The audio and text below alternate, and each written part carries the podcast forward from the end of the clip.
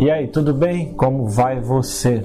Olha só, é, todos nós estamos sempre passando por alguma pressão, é ou não é? Quantas vezes você aí não passa por pressões financeiras, pressão na sua família, pressão para criar os seus filhos? É, a verdade é que a nossa vida, de um modo geral, é marcada por pressões. E eu quero te ensinar hoje três princípios de como transformar pressão em poder. Isso mesmo. Como transformar a pressão em poder? Porque a verdade é que as pressões são inevitáveis. Se você está numa jornada de crescimento, seja ela pessoal, espiritual, financeira, na sua carreira, se você está crescendo e está avançando, certamente você ou já está passando ou passará por pressões. Bom, se as pressões são inevitáveis, o que nós precisamos fazer é descobrir como transformar essas pressões em poder, ou seja, como transformar essas pressões do dia a dia para que elas possam nos favorecer e aí sim nos trazer resultados. Faz sentido para você? E eu quero trazer hoje aqui três princípios poderosos que pode transformar todas as pressões que você está passando em poder. E a primeira que eu quero trazer é o seguinte: quem estiver anotando já anota. Prime... O primeiro princípio é o poder de fazer a pergunta certa. Isso mesmo. O poder de fazer a pergunta certa. Existe uma pergunta que a maioria das pessoas estão fazendo, é uma pergunta que fica aí dentro do seu coração te corroendo dia após dia. E a pergunta é: por que isso aconteceu comigo? Por que eu fui agredido, por que eu fui traído ou traída, por que a pessoa não foi honesta comigo, por que os meus pais me abandonaram, por que eu fui criado em tal lugar, de, de, de, por que eu fui criado de uma maneira tão limitada. Enfim, esses porquês que ficam vindo no seu coração, eles te colocam numa posição de fragilidade.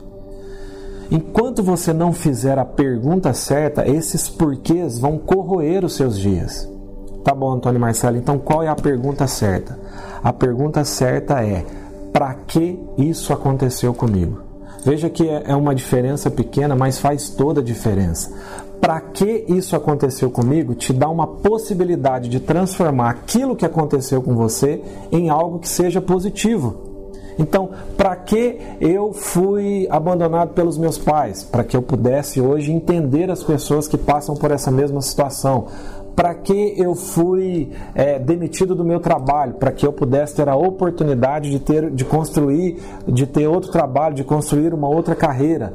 para que que eu fui humilhado, para que que eu fui abusado, para que hoje você pudesse ter força, para que hoje você pudesse ter empatia com o próximo, para que você pudesse entender as pessoas ao seu redor, enfim. Quando você faz a pergunta certa para você mesmo, a mentira começa a desaparecer. Sabe por quê? Não existe respostas para porquês. Essa é a verdade. Enquanto você ficar nessa pergunta do porquê, a resposta simplesmente não vai aparecer ou vai aparecer toda distorcida, te colocando numa posição de fragilidade, de não ter o que fazer, de não saber como agir. Então, vamos combinar a partir de hoje que você vai parar de fazer essa pergunta: por que isso aconteceu comigo? E começar a perguntar: para que isso aconteceu comigo? Seja qualquer circunstância, tudo que possa ter acontecido no seu passado, tudo que possa estar acontecendo agora com você, comece a fazer a pergunta certa.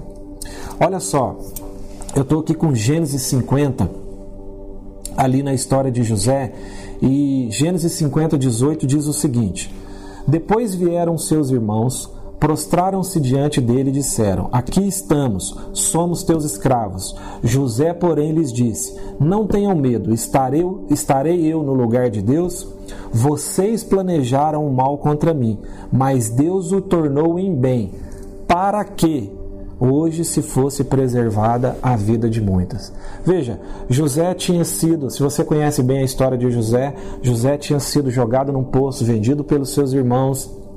Ele já estava ali no Egito há alguns anos já tinha tomado a posição dele de governador e quando ele vai voltar a receber os seus irmãos ali, voltar no relacionamento com seus irmãos, ele faz a leitura correta da situação. Ele podia ter ficado amargurado, ele podia ter ficado com aquelas feridas no coração dele, mas ele fez a leitura correta e ele diz o seguinte: Vocês planejaram mal contra mim, mas Deus o tornou em bem. Para quê? Ou seja, ele faz a pergunta certa para ele mesmo, para que hoje fosse preservada a vida de muitos. Ele entendeu que aquilo que tinha acontecido com ele era só um fundamento, uma base, uma estrutura para preparar ele para que ele pudesse governar e, através da sabedoria que Deus tinha dado para ele, salvar a fome, salvar aquelas pessoas todas ali do Egito da fome que viria. Entende isso? Quando você faz a pergunta certa, a mentira vai desaparecer. Bom, segundo princípio que eu quero trazer hoje de como transformarmos pressão em poder é mantenha-se firme aos seus princípios e valores, mesmo quando a pressão vier. Quem estiver anotando, mantenha-se firmes, mantenha-se firme aos seus princípios e valores, mesmo quando a pressão vier. Olha só, ainda, ainda, ainda na história de José, lembra quando José ainda não é um governador, ele está ali trabalhando na casa de Potifar e a mulher de Potifar tenta seduzi-lo. Por várias vezes ela tenta seduzir ele e mesmo assim, mesmo numa situação aonde ele sabia que não era uma situação adequada, né? José, olha a herança de José, é, é o Deus de Abraão, Isaac e Jacó. O bisavô e o avô dele está citado na Bíblia como, como referência de gerações que são abençoadas por Deus. Ele provavelmente trabalhando na casa de Potifar, a Bíblia não cita isso, mas ele devia se sentir muito injustiçado. Ele devia sentir que ele estava numa posição muito contrária à herança familiar que ele tinha. Mas mesmo ali, num ambiente de pressão, num ambiente de injustiça, trabalhando na casa de Potifar, é, ele poderia ter, ter se deitado com a mulher de Faraó, mas ele não aceita e mantém-se firme aos seus princípios e valores. Mesmo nesse momento de pressão, ele mantém-se firmes, firme aos seus princípios e valores. E a verdade é que quando a pressão vem sobre nós, vem a, a vontade de romper os limites. Então talvez você esteja passando por uma pressão financeira e vem o desejo de começar a fazer coisas ilícitas. Talvez venha uma pressão no seu casamento e você está lá no seu escritório e vem o desejo de é, simplesmente resolver os seus problemas com outra mulher. E aí você acaba saindo de um problema, mas criando outro, ou seja, não aproveitando aquele momento de pressão para crescer, para amadurecer, para realmente fundamentar na sua vida os seus princípios e os seus valores. Aonde, qual área da sua vida que a pressão vem fazendo com que você abra mão daquilo que você acredita, daquilo que, que para você é um valor alto? Não, a pressão tem esse poder de nos colocar numa posição de escolha. Mas é ali que a gente vai separar, como se diz nos dias de hoje, né? os meninos dos homens. É ali que a gente separa realmente aqueles que vão herdar posições de honra, herdar posições estratégicas na sociedade, aqueles que passam pela pelas pressões, mantendo-se firme aos seus princípios e aos seus valores. É claro que a pressão vai te colocar numa posição de querer abrir mão dos seus princípios e valores. Mas você não. Eu quero profetizar que você vai se manter firme, mesmo num ambiente de pressão. Bom, terceiro princípio que eu quero compartilhar com você é: esse é um desafio para a maioria das pessoas, principalmente no ambiente de trabalho, que é dar o seu melhor, mesmo quando você sabe que está numa situação de injustiça. Olha o que, que diz Gênesis 48. Eles responderam: Tivemos sonhos, mas não há quem os interprete. Disse-lhes José: Não são de Deus as, as interpretações? Conte-me os sonhos. Olha só. José já tinha sido vendido pelos seus irmãos, já tinha trabalhado na casa de Potifar, firme aos seus princípios e valores. A mulher de Potifar o, o, o, o, acusou de maneira errada, ou seja, ele foi jogado na prisão por um crime que ele não cometeu. E mesmo ali, numa situação de extrema injustiça, quando a oportunidade aparece para que ele possa dar o seu melhor, que era o seu dom, a sua capacidade de interpretar sonhos, ele se mantém firme. E o que, que ele diz? Conte-me os sonhos para que eu possa revelar. Ou seja, mesmo naquela situação de injustiça total, ele não deixa de dar o seu melhor. Será que não é o que acontece com a maioria das pessoas hoje? Talvez você está no trabalho e sente que deveria estar numa outra posição, e aí aparece ali oportunidades, você sabe que poderia resolver, você sabe que tem o talento e o dom para resolver aquele conflito, aquela situação, aquele negócio, mas se você se sente injustiçado, você larga para lá.